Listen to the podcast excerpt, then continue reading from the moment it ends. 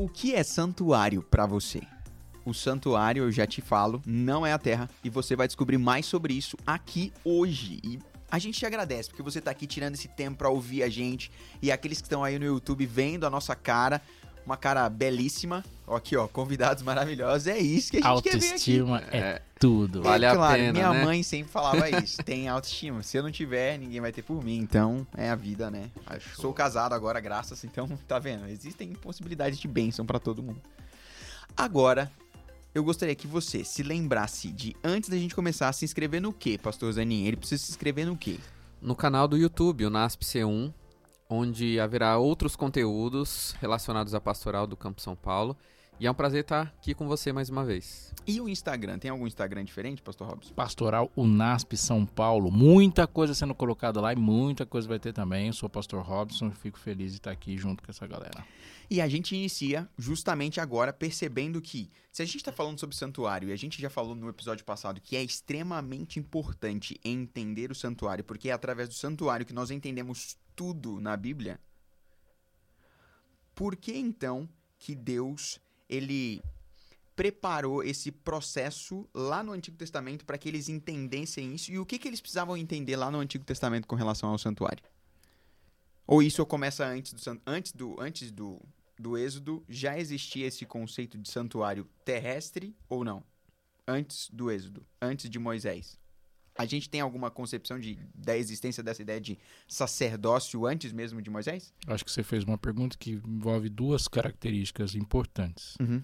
Eu vou tentar ser o mais rápido possível. Um é, você mencionou, e é importante que a gente lembre que o Deus que nós cremos, ele é tem características. Sim. Ele é onipotente, ele é onipresente, ele é onisciente, ele é amor, ele é justo, ele é leal, ele é santo, ele é revelador. O Deus da Bíblia é um Deus revelador. É, o Senhor, Deus, não fará coisa alguma sem antes revelar o seu segredo aos seus servos os profetas. Então, a existência do santuário, a maneira que ele é construído, ele está diretamente relacionado à característica de um Deus que diz, que conta, que fala o que ele vai fazer, que fala como ele vai fazer, que apresenta o futuro para a gente, o presente e o passado também para que a gente entenda ele na história. Uhum. Isso é uma. A outra é que santuário é um conceito. Tá. O radical de santuário, radical de santo, radical de separado.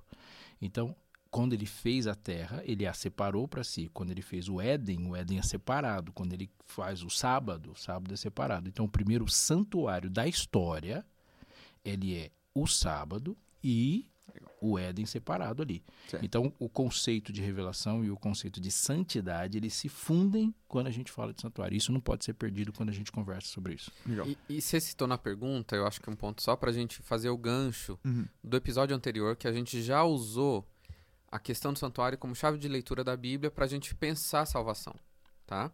E olhando pra palavra de Deus, desde o Gênesis ao Apocalipse, você encontra um Deus que vai, se revela, ele vai até nós e ele vai demonstrando a necessidade de ser santo, de santificação.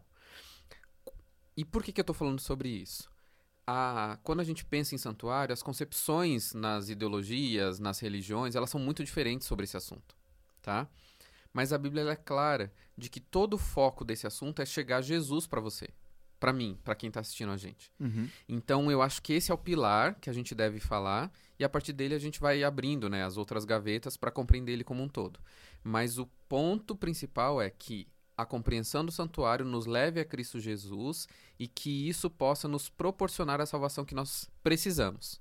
Não merecemos, mas precisamos pelo amor dele. Então, o primeiro ponto para a gente olhar é se o santuário é uma demonstração, era um processo. O santuário, agora falando sobre Êxodo, sobre Moisés. O santuário em Êxodo e Moisés era um processo educativo, então, para as pessoas se lembrarem de algo através do processo que acontecia ali.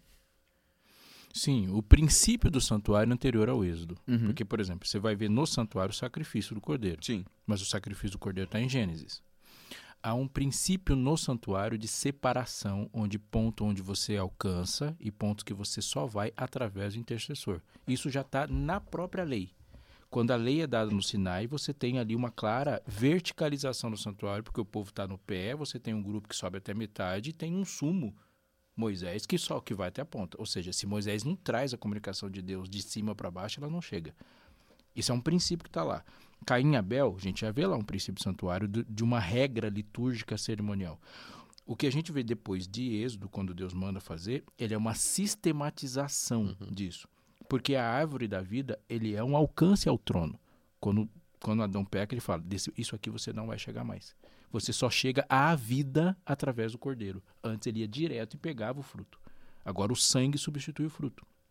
Então há uma. uma é de maneira esparsa. No santuário, ela é Certo. ali E o, foco, e o foco dessa educação é o quê? Porque aqui a gente vê lá, em Êxodo, Êxodo 25 fala assim, 25:9, façam tudo como eu lhes mostrar, conforme o modelo do tabernáculo e cada um dos utensílios. Aí quando ele está falando com Moisés, Deus ainda ele fala lá no verso 40, tenha cuidado de fazê-lo segundo o modelo que lhe foi mostrado no monte. E aí quando a gente vai lá para Hebreus, mostra esse conceito de que existe então que era um modelo e existia um modelo e agora através desse modelo Moisés faz agora e cria esse espaço que é um local onde vai ser lembrado de alguma coisa. O que está sendo lembrado no sacrifício? O que, que é esse processo aí que, que passa-se dentro do santuário? Posso fazer uma pergunta que você não fez antes de responder essa? É fácil a gente pensar historicamente, falar sobre o sacrifício e morte de Jesus como plano de salvação para nós hoje, porque Jesus já morreu. Uhum. Mas como que alguém que viveu antes da- do surgimento de Cristo Jesus ia entender salvação? Uhum. Deus, como melhor professor, utiliza o santuário como um método educativo, como você colocou, para que em todos os momentos da história, quando existia povo de Israel, já que foi sistematizado ali através de Moisés, dali para frente, houvesse a possibilidade de se compreender salvação de maneira prática e não é abstrata. abstrata ui, me ajuda. Abstrata. Isso, não é abstrata, não é grega. abs, eu falo trata. Beleza, a gente, a gente se complementa.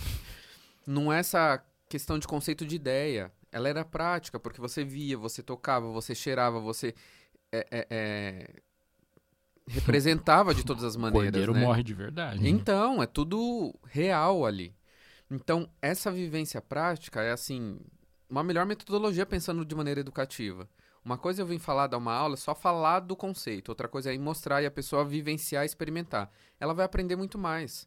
Então, o povo de Israel, quando Deus ele coloca o santuário, tá aqui, tem um original no céu, mas aqui tá uma, uma réplica aqui na terra que vocês vão fazer. Ele gostaria de dizer o seguinte: vocês precisam entender tudo da salvação desde que você é pecador, entender que a salvação vem através de Jesus, entender que existe um julgamento, entender que existe um retorno de Cristo Jesus para tirar vocês desse mundo de pecado. Então, todas essa- essas temáticas, de assuntos que a gente já até viu nos podcasts anteriores, Aham. você encontra prefigurado no santuário. Legal. E a gente tem que entender, colocando assim, de que as, falando que as figuras e os ritos eles são anteriores a tudo, isso é importante. Então a gente tem uma data de início do- da construção do texto bíblico, a palavra profética canônica escrita. Isso começa com Moisés em Gênesis, mas não há povo de Deus que começa em Gênesis, na escrita de Moisés. Existe uma construção de um relacionamento entre Deus e seu povo anterior a isso. Então, e anterior a isso, onde é que, os- que as pessoas adquiriam, viam e conheciam Deus? Através desses ritos também. Então, o santuário é anterior à Bíblia e é anterior à popularização da Bíblia, porque a gente tem a Bíblia com 66 livros na nossa mão de uma forma muito recente. Então, antes, a comunicação é muito mais efusiva através do santuário. Inclusive, o profeta que escreve a Bíblia, ele é testado pela revelação anterior, que é o santuário. Quando a gente pega antes mesmo da existência do profeta, e o primeiro a ser, a ser chamado de profeta é Abraão, mas há um rito próprio do santuário antes de Abraão.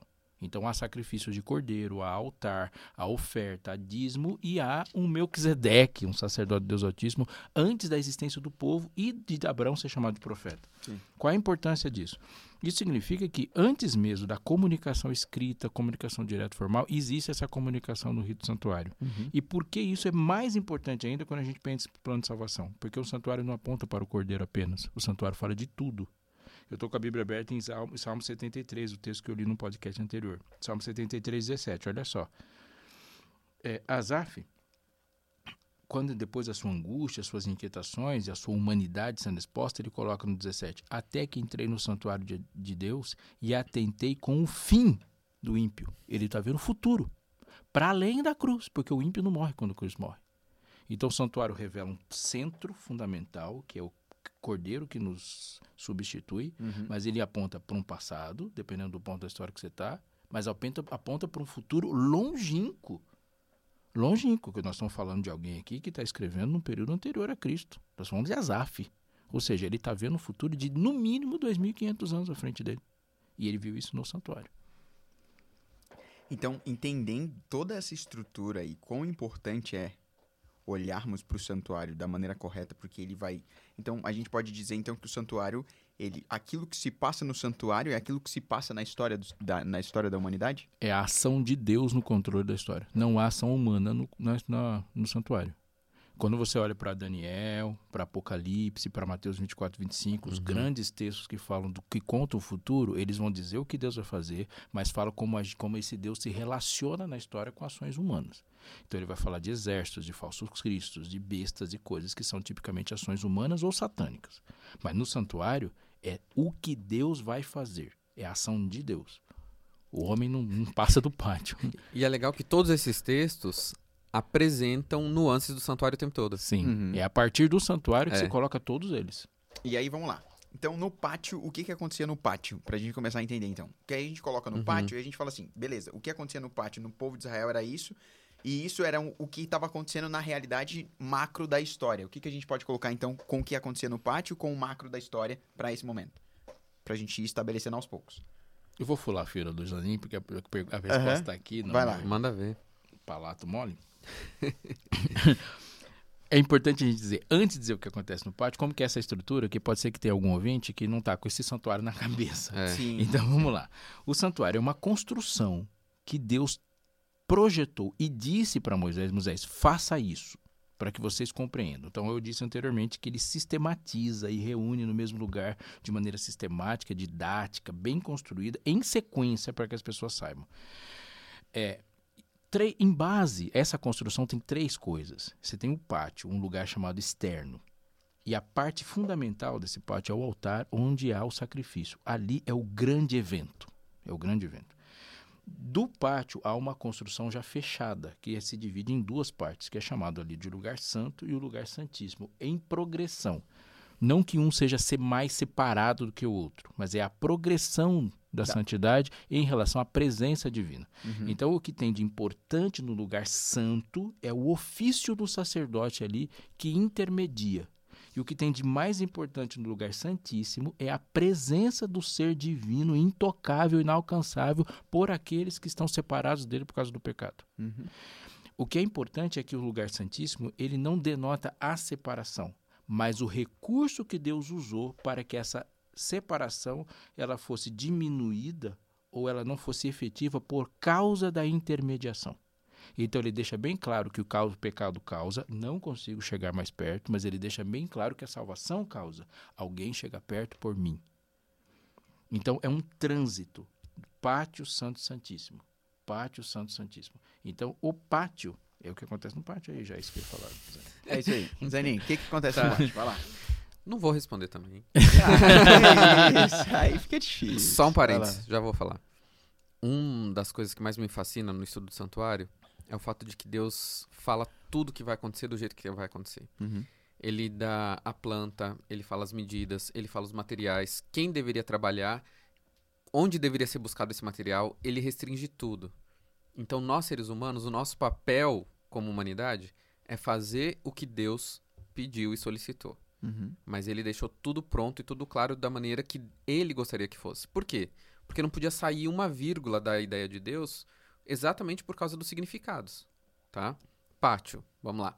Legal, né? Quando Deus ensina, É. ele não pede o auxílio de teorias humanas. Não. Ele não pede só, Ele só coloca. não pede sua ajuda. Ele fala, vou ensinar agora. ele é autossuficiente, né? Ele é Só. Deus. Toda vez que ele está ensinando, ele não. Ele ensina. Ele ensina. Ele ensina. E aí? Vai lá. Pátio, pátio. Nesse primeiro compartimento do santuário, que é uma área externa, havia então a pia, a bacia de bronze Uhum. e também o altar de sacrifício. Ali era o espaço onde qualquer pecador chegava com a sua oferta e aí haviam sacerdotes para recebê-lo.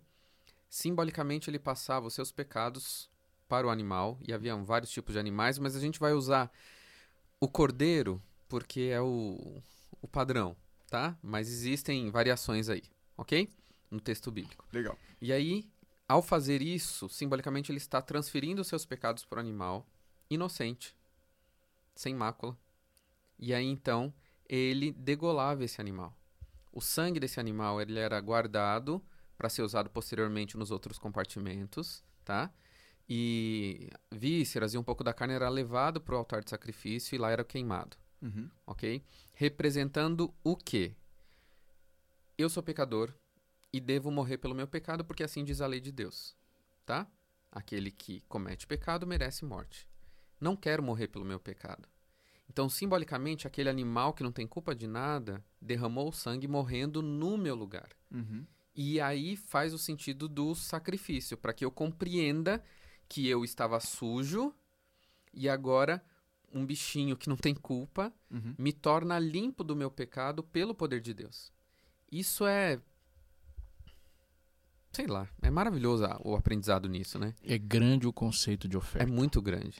Porque assim, a gente olhando simplesmente, falando assim, ele aparece como oferta, olhando simplesmente pela lógica humana, eu estou trazendo, comprei o cordeiro, criei o cordeiro e trago e pago para que eu seja salvo. Uhum. Olhando para a perspectiva divina de oferta, esse cordeiro viveu e eu pude, eu pude alimentá-lo, mas eu alimentei o cordeiro com uma vida. Ou seja, o que fez o cordeiro engordar foi a planta que nasceu na minha casa que eu não sei fazer crescer. É Deus que dá. Foi Deus que deu a planta. A vida do cordeiro é incapaz que eu faça nascer. Então o cordeiro tem uma vida e eu pode, posso ter tudo. Eu consegui ter uma moeda de prata ou de ouro, mas não consigo colocar vida em um cordeiro. Então, nesse sentido, eu estou levando uma oferta. Mas no sentido amplo da palavra, eu estou recebendo uma oferta. Então, o pecador recebe a oferta. E é por isso que a punição a quem não faz isso é severa. Porque ele não está rejeitando entregar. Ele está rejeitando a entrega que foi feita a ele Do cordeiro. do cordeiro. O cordeiro é dado por ele, algo que eu não sei, que eu não consegui fazer viver, que eu não consegui alimentar pelas minhas próprias forças, o cordeiro é dado a mim. Nesse sentido, quando a gente pensa em Caim e Abel, dá para entender por que, que o sacrifício de Caim, é acei- de Caim é rejeitado e de Abel é aceito. Abel aceitou a oferta divina e Caim rejeitou a oferta divina, porque o cordeiro é dado. Isso é muito importante, mas muito importante mesmo. O segundo conceito é de substituição Uhum. o cordeiro substitui a vida completamente. Completamente. Então o pecador não é limpo apenas. O pecador não é consertado apenas. O pecador é substituído completamente. Deus não conserta a peça, ele troca a peça. Uma morte que era inteira para mim, agora fica inteira para ele. Ele é substituído totalmente. Portanto, o perdão é completo, como o sacrifício é completo. E o terceiro é o queimar. Queimar é fazer subir há um efeito visual do subir. Quando você pega ali, coloca o cordeiro e depois que o pecado é queimado, que o pecado é confessado sobre o cordeiro, o cordeiro morre, há um sangue que vai para o santuário, mas aquela figura morta se transforma em outra. Porque é isso que o queimar faz. Você transforma um estado da matéria em outro. Ele está aqui e tudo aquilo ali vai virar carvão. E ele vê que aquilo que está ali vai subindo e só sobe numa direção. Ou seja, a oferta tem um destino a uma pessoa ofendida que não foi o sacerdote, figuradamente, que não é o santuário e que não é ele. Quem foi ofendido recebe aquilo que lhe é devido. Quem foi ofendido? Então é a fumaça sobe e se percebe que aquilo é uma oferta que é direcionada a uma pessoa diretamente. Isso é tremendo. E após esse processo todo, a gente olhando para o Novo Testamento, como o Novo Testamento ele demonstra essa realidade acontecendo. Nossa, o tempo todo. Tira o santuário não tem Bíblia. É. Todo o Novo Testamento ele é, ele é baseado em figuras. Eu, eu lembrei de uma frase de, de João. Sim, isso. João olhou Jesus e falou: Lembrei da mesma frase. Eis o Cordeiro de de Deus que tira o pecado do mundo. De onde João tirou isso? Ele olhou e falou: está se cumprindo. E essa certeza em João é fantástica, porque João tinha três certezas. Né? Ele sabia quem Deus era. Ele é o Cordeiro de Deus. Ele sabia quem ele era. Eu não sou digno de, de, Tirar de sandália. tirar as sandálias. E ele sabia quem ele era. Eu sou a voz que clama no deserto. Então ele olha assim e do santuário ele tira tudo isso aí. Aliás, ele nasceu Pra... quando o pai dele estava lá no santuário. Ele foi concebido. a notícia dele, o pai dele tá lá no santuário e falou: "Ah, Você vai ter filho. E todo o ministério de Jesus ele tem envolvimento com o santuário, né? Robson colocou o início do ministério de Jesus em relação ao batismo de João Batista. Sim. Quando você vai para os últimos momentos da história da vida de Jesus, a Bíblia deixa claro que ele é sacrificado em qual horário? Da tarde. Às três da tarde. A hora do sacrifício Na hora do pascal. sacrifício da tarde. Exatamente. Que dia que ele morre? Numa sexta-feira de Páscoa. Sexta 14 de Abíbio, dia do sacrifício pascal. No momento da morte de Jesus, o que, que acontece no templo? O véu se rasga de cima e embaixo. O que, que isso significa e representa também? Entende? Então, é, a gente fica vendo, do começo ao fim do ministério de Jesus, referências ao santuário, mas não é só coincidência. Ali realmente estava acontecendo o plano de Deus nessa visão de santuário histórica que a gente falou no início, Uhum. tá? Do santuário. Hum, do- da visão maior do santuário. Exatamente. O santuário é uma revelação ampla do, do texto, e a gente podia ficar aqui o resto Sim. da existência. Mas eu queria, eu, queria colocar daquilo que o, Jani, que o Zanin, Zanin, né, seu nome, né? Uhum, Henrique Hoje Zanin, é. Amanhã também. falou é, dessa questão. No, no livro de Levítico, capítulo 23, ele tem uma sintetização do calendário de Israel. Uhum. É, no verso 5 diz assim: No mês primeiro, aos 14 do mês, é o crepúsculo da tarde, é Páscoa. Essa é a data da morte de Cristo. Jesus morre no mês primeiro, aos 14 do mês, às 3 da tarde, no crepúsculo da Páscoa. Esse é o momento da morte de Jesus. Portanto, pelo santuário, é possível saber, com 1.500 anos de antecedência, qual era o ano, o ano, o mês, o dia e a hora que Jesus ia morrer pelo santuário. Ele previu a hora da morte do cordeiro. Aí você fala assim, mas o ano não está aqui. Mas quando a revelação do santuário, na sua complexidade, é dada para Daniel, e Daniel, na sua visão de Daniel 8 e 9, é do santuário que ele está falando, está lá o ano. No meio da semana fará cessar o sacrifício. No verso 5, diz assim: No mês é, primeiro, aos 14 do mês, é o crepúsculo da tarde, a Páscoa do Senhor. Aos 15 desse mês é pão asmo. Ou seja, Jesus morreu na sexta. O sábado é o dia do pão asmo. E no próximo dia é a festa das primícias, no mês 16. A festa, a Páscoa tem um complexo de três movimentos: Páscoa, asmo e primícias. Primícias. A Páscoa, ela tem um significado claro, o passar por cima, o sangue que a vingança que vinha no meu peito passa sobre mim, Peshach. O passar, o Passover, ele passa. Ah, o cordeiro morre no lugar do primogênito. O pão asmo também tem um significado claro, porque o asmo é a retirada do fermento da massa, ou seja, é a vitória sobre o pecado e o descanso da vitória sobre o pecado no momento onde Cristo estava na tumba. O pecado é vencido ali, e ele, ele esmagou o pecado na carne. E primícias, eles são a festa onde você tira do chão e o primeiro broto que mortou, que quando você coloca a semente no chão, a semente morre para que nasça o broto. O primeiro que rompe o chão, ele é colocado como, como oferta. Uhum. Primícias e ressurreição está diretamente relacionado, tanto é que Paulo fala que Cristo é a primícia dos que dormem. O que ele está dizendo, Paulo está dizendo, é que toda a ressurreição, mesmo anterior a Cristo, só existe por causa da ressurreição dele. Não há nenhuma, inclusive do ímpio Uhum. inclusive do ímpio, que vai ressuscitar porque Cristo ressuscitou por ele. E isso se completa quando Jesus morre na sexta, se descansa no sábado e ressuscita no domingo. Isso é santuário. Poderia acrescentar que 50 dias depois da Páscoa tem uma festa, O Pentecoste. o Shavuot, as semanas, o Pentecostes. que aconteceu 50 dias depois dessa, dessa, dessa data. Posso falar mais uma coisinha? Uhum. A festa do Pentecostes, ela tem como oferta principal pães levedados. Pão levedado é um pão, se o princípio do pão asmo for aplicado aqui, porque o pão asmo é pão com fermento, mas no Pentecostes você tem que oferecer um pão com fermento. É importante entender que na festa das, do pão asmo você tem que tirar o, fermento do pão e o fermento da sua casa. Portanto, não há fermento em Israel quando tem o pão asmo. Não Uhum. tem como.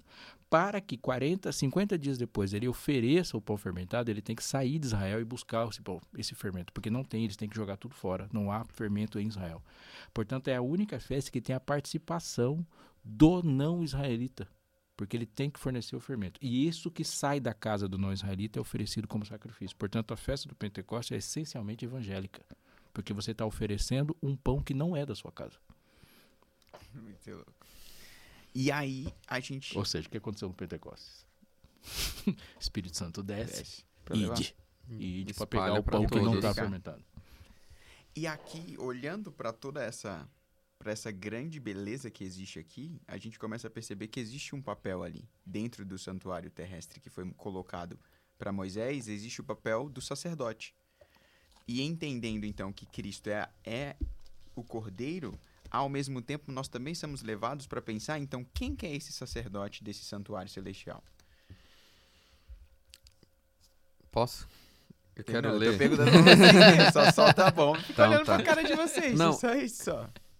Como eu vi que o Robson já abriu em Hebreus, eu vou abrir em 1 Timóteo Hum. 2,5, quando Paulo diz assim: Há um só Deus e um só mediador entre Deus e os homens.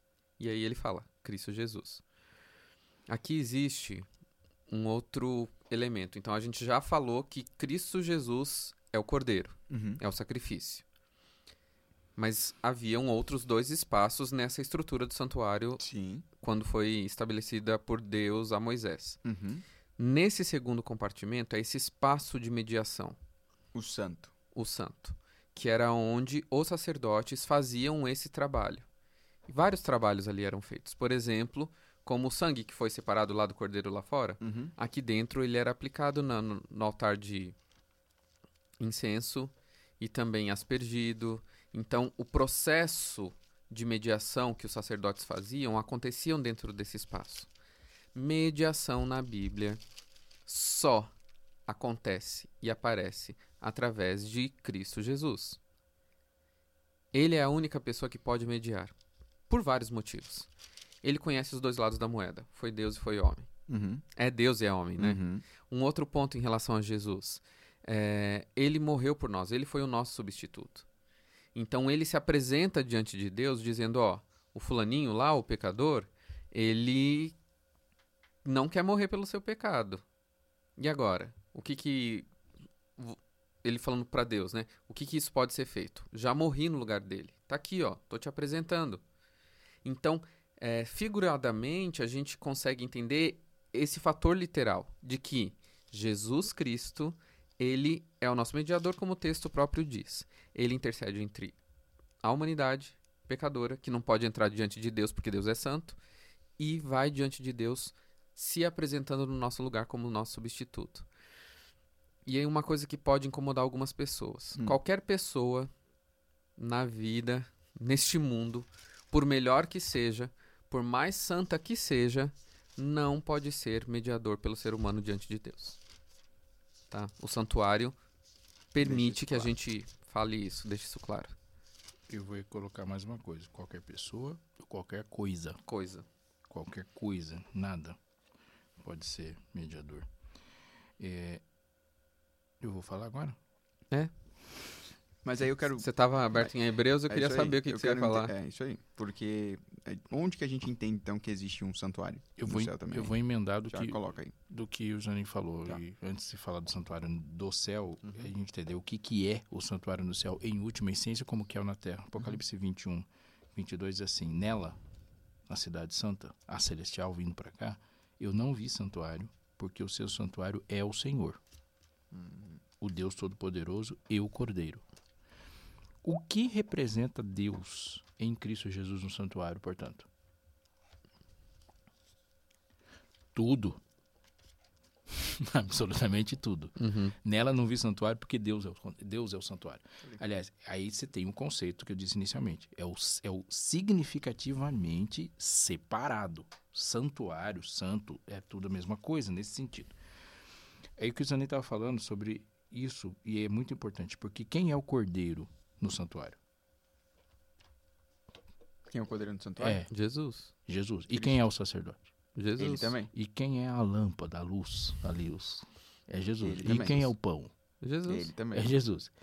E o incensário só existe porque oramos em nome de Jesus. Jesus. E quem está no trono, a destra do Todo-Poderoso, lá na arca? Jesus. Jesus. Jesus é tudo no santuário. E aí, quando você pega o Apocalipse, você fala, não é só isso. É o altar, é a cortina, é tudo ele. É. Tudo ele. Ele é tudo. As Mas- quatro coberturas já são a história da salvação, né? Que havia no santuário. E isso deve nos levar a uma conclusão muito importante de que a história do evangelho não tem como ponto final a cruz. Isso é muito importante, porque a Uhum. cruz é pátio e o santuário tem três partes. Se o evangelho se dá somente à cruz, isso é o evangelho do Cristo morto. Uhum. E o Novo Testamento não é o Novo Testamento de um Cristo morto. O Cristo morto não existe na Bíblia. O Novo Testamento é o Novo Testamento do Cristo vivo. Quando eu abro a minha Bíblia em Hebreus 7, 25, diz assim: Por isso também Cristo Jesus, né?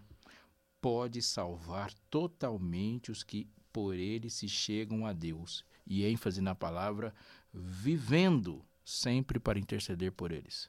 Não há evangelho de um Cristo que morre e não tem ponto dali para frente, porque quando o cordeiro é morto, o sangue vai para dentro do santuário. E, quando, e Jesus disse isso muito bem claro: ninguém vem ao Pai se não for por mim. Ninguém vem ao Pai. Não há nenhum outro nome, não há nenhum caminho. O mesmo texto de Hebreus, o mesmo livro de Hebreus, no capítulo 8, verso 1, ele vai dizer assim: é, não, eu vou ler o, o, o 7,26. Com efeito, nos convinha um sumo sacerdote, como este, santo, inculpável, sem mácula, separado dos pecadores e feito mais alto do que os céus. 8.1, ora, o essencial das coisas que temos dito e que possuímos o tal sumo sacerdote que se assentou à destra do trono da majestade do céu, como ministro do santuário e do verdadeiro tabernáculo que o Senhor erigi- erigiu no homem. Ou seja, há uma- um complexo muito grande. Quando eu peço perdão pelos meus pecados, essa realidade cai sobre mim. Ninguém vem ao Pai senão por mim. Então eu não posso falar, Pai, me perdoa. Porque você vai falar e a sua, de fato, sem Cristo Jesus, a sua oração não passa do teto. Sim. Porque sem Cristo não passa mesmo. Pai, me perdoa. Eu não posso falar perdoa as nossas dívidas se eu não for feito filho através de Jesus. Mas quando eu digo pai, há uma ecologia trabalhando e esse sumo sacerdote, que é o que é responsável por pegar o sangue e levar lá para dentro, age literalmente em meu favor. E quando eu falo isso e me coloco para pedir perdão para Deus, o filho fala ao pai, no meu lugar. Mas eu não posso falar. Por que, que ele pode? Porque ele viveu a minha vida e foi perfeito. E um ser perfeito chega ao trono. Isso é santuário, essencialmente, fundamentalmente, e é a coisa mais importante para se entender. Se não há um Cristo vivo, é vã a Ah, vossa fé. Repetindo o conceito que o Robson colocou aqui, Jesus morre na sexta, descansa no sábado, é ressuscitado no domingo, fica um período aqui e, de acordo com a Bíblia, Jesus está onde? No céu. Ele é ascendido ao céu. Então ele sai desse espaço, desse pátio e entra nesse santuário para mediar pelos filhos de Deus que estão aqui ainda vivendo esse mundo. Então, percebe que toda a relação que a gente está puxando das ilustrações do santuário, a gente remete na história do mundo em Jesus, por Jesus, né? E isso tem uma continuidade. E aí a gente precisa continuar essa não- história. É, porque aí É. não para só aqui. Não. Não parou aqui. Então Jesus, ele sobe aos céus, ele é levado aos céus, e nesse momento, agora se inicia um, algo diferente. E aí é importante a gente colocar que o santuário não é uma comunicação divina apenas nas peças e nos ritos que acontecem apenas ali, no, no Uhum. trâmite. Por quê? Porque, em essência, quase todas as festas, do pátio para dentro, acontece a mesma coisa. Uhum. Sangue no altar, sangue para dentro sendo espargido, e uma vez por ano apenas ele entra no lugar santíssimo. Mas a construção e a, e a revelação da história se dá também. Pátio, o que é pátio? Pátio é a cruz. E quando eu vou lá para o Apocalipse, eu entendo disso. Porque a, a Apocalipse trata o fenômeno cruz como Deus estartando o relógio da história. E usa expressões assim. Quando Satanás viu a cruz, ele falou: acabou meu tempo. Tanto é que Satanás desce até vós, cheio de grande cólera, sabendo que pouco tempo lhe resta. Isso é uma impressão que ele tem a partir da cruz. E a partir da cruz, uma expressão apocalíptica começa a ser usada. A questão breve, a, a expressão breve, a expressão pouco tempo ou tempo determinado. Ou seja, quando o santuário começa a se encaixar no movimento histórico, ele fala: Isso aqui é determinado. Isso aqui tem um movimento previsto. Então, mesmo que o tempo seja de dois mil anos, ou seja de poucos anos, ou seja de 1.260 anos, ou de 2.300 anos, é um tempo previsto e a expressão para tempo previsto é tempo curto. E ele vai dizer isso rapidamente. É importante a gente entender, porque é do santuário que se tira a expressão. Às uhum. vezes as pessoas falam assim, mas Jesus falou que, tá, que viria em breve, mas ele viria em breve, mas ele falou isso há dois mil anos. Entendo o que é o breve, é pela, pelo movimento do santuário quando o tempo já é determinado. Dali para frente tem outras festas, e as festas falam mais da história do que os ritos, porque mesmo quando a gente chegou Páscoa, e a Páscoa aponta para um momento histórico, o Pentecostes também apontou para um momento histórico. Então, aquilo que aconteceu ali, quando o Espírito Santo desceu, e o movimento pentecostal aconteceu mesmo, de início da pregação do evangelho e nascimento da igreja, isso era previsto no santuário. Foi de lá que eles perceberam que que estava se realizando.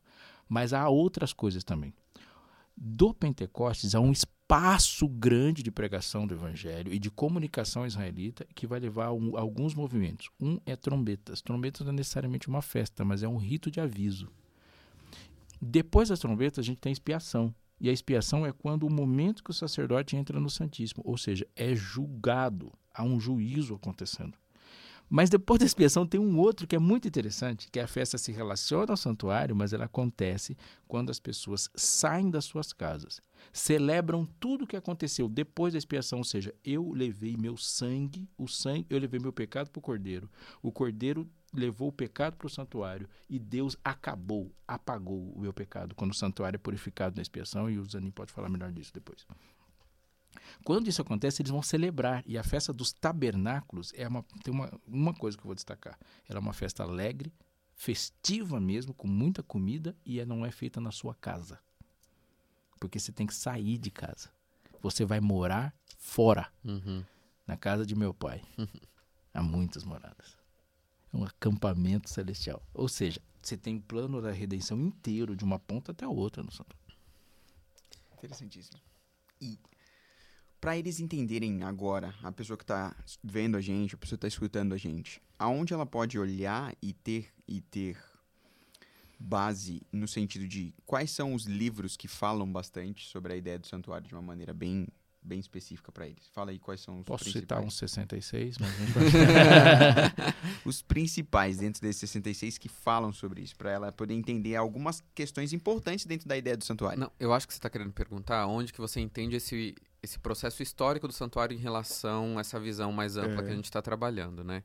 A gente citou os livros proféticos e aí, óbvio, né, para entender esse processo também de sair do santo e a entrada no Santíssimo, a gente tem que estudar Daniel 8:14 e você não entende Daniel 8 sem estudar Daniel 9. Tá? Uhum. Ele entende Daniel 9 sem, sem estudar, Daniel Pentateuco. Sem estudar o Pentateuco. E sem entender o santuário como um todo. Não tem jeito, a gente precisa estudar a Bíblia como um todo. Sim. Os 66 livros é a resposta mesmo, tá? Mas eu já tô te dando um endereço para você começar o estudo, para entender também o próximo estágio histórico que tem a ver com o processo de julgamento de Deus. É, muitas vezes a nossa mensagem evangélica ela está tão moldada no amor, e isso não está equivocado, mas quando você dissocia ela do que Deus fala que vai acontecer depois, ela fica manca, né? Ela tá, tá, tá assim, sozinha. Então precisamos entender dentro desse processo de julgamento que a Bíblia fala que vai acontecer. Eu vou dar uma dica prática aí e compartilhar o que eu faço. É, uma, você quer aprender? Pega o Pentateuco. Uhum. O Pentateuco não está no começo da Bíblia à toa e não é chamado de lei à toa, instrução, é a base. Eu, eu digo isso porque todos os autores, todos os autores da Bíblia, todos os 61 livros depois, eles se assentam, eles começaram com o estudo do é. Pentateuco.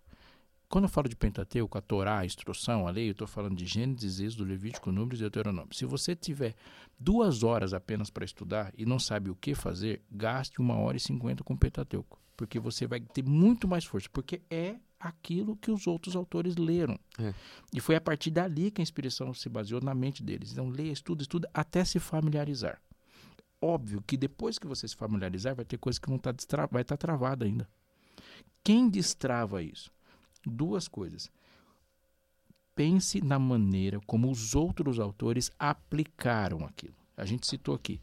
João Batista bateu o olho, olhou para Jesus e falou: Eis o Cordeiro de Deus que tira o pecado do mundo. Ele está aplicando. Então ele é um bom comentarista. Uhum. Quando João fala, e vê no Evangelho de João, quando Jesus entra no santuário e fala coisas sobre o santuário, olhe para aquilo e veja como eles aplicam. Pense em Paulo. Em Coríntios, nos dois, nos dois cartas de Paulo e Coríntios, Paulo fala muito, mas muito do santuário e aplica demais, demais. Ele fala: Cristo é nossa Páscoa, o pão aso, as primícias dos que dormem. Ele aplica demais. E veja como eles se relacionam com isso. Então, dali, você, se isso não esgotar, aí você procura auxílio fora. Mas entenda e, e relacione esse texto. Mas isso não vai acontecer de maneira efetiva antes de uma familiarização. Sim. Aí já tem conteúdo pra vida toda, né? Total, total. E aqui agora a gente entra para um ponto extremamente final dentro dessa estrutura do tabernáculo. A gente falou sobre o pátio e agora a gente vem para o momento em falar do santo para o santíssimo e desse evento aqui. E de como que esse evento também pode ser visto ao longo da história. E aí vem Daniel 8,14, que é aquilo que o Zanin falou. E aí, dentro do processo da visão que Daniel está tendo, existe algo ali que acontece. E vem uma declaração alta, falando assim: Isso tudo levará 2.300 tardes. Então o santuário será purificado. E isso se- e foi nessa base que movimentos surgiram na história relacionados com isso aqui. Só que movimentos surgiram na história olhando para isso aqui de uma maneira diferente e que le- levou algum, alguns problemas ali. Mas e, e aí? Como que como que esses movimentos surgiram hum, olhando para essa base, olhando para a terra como esse santuário e ao mesmo tempo a resposta que eles também tiveram ao longo do tempo de olhar e perceber, peraí, existe algo que aconteceu aqui, não está relacionado com a terra, está relacionado com outra coisa e a gente vai começar a entender pro momento final, para esses momentos do Santíssimo e do Santo dos Santos aí. Amigo que está nos ouvindo, você precisa assistir ao próximo podcast. você precisa ouvir, porque você não sobrevive sem essa informação. Pensando nisso, cenas para os próximos episódios. O próximo episódio você vai entender um pouquinho mais sobre Santuário Parte 2. E assim nós encerramos esse momento e eu espero que você aí em casa se prepare, atente, veja as dicas que foram feitas para você começar a se familiarizar ainda mais com o texto bíblico. Um abraço, até logo.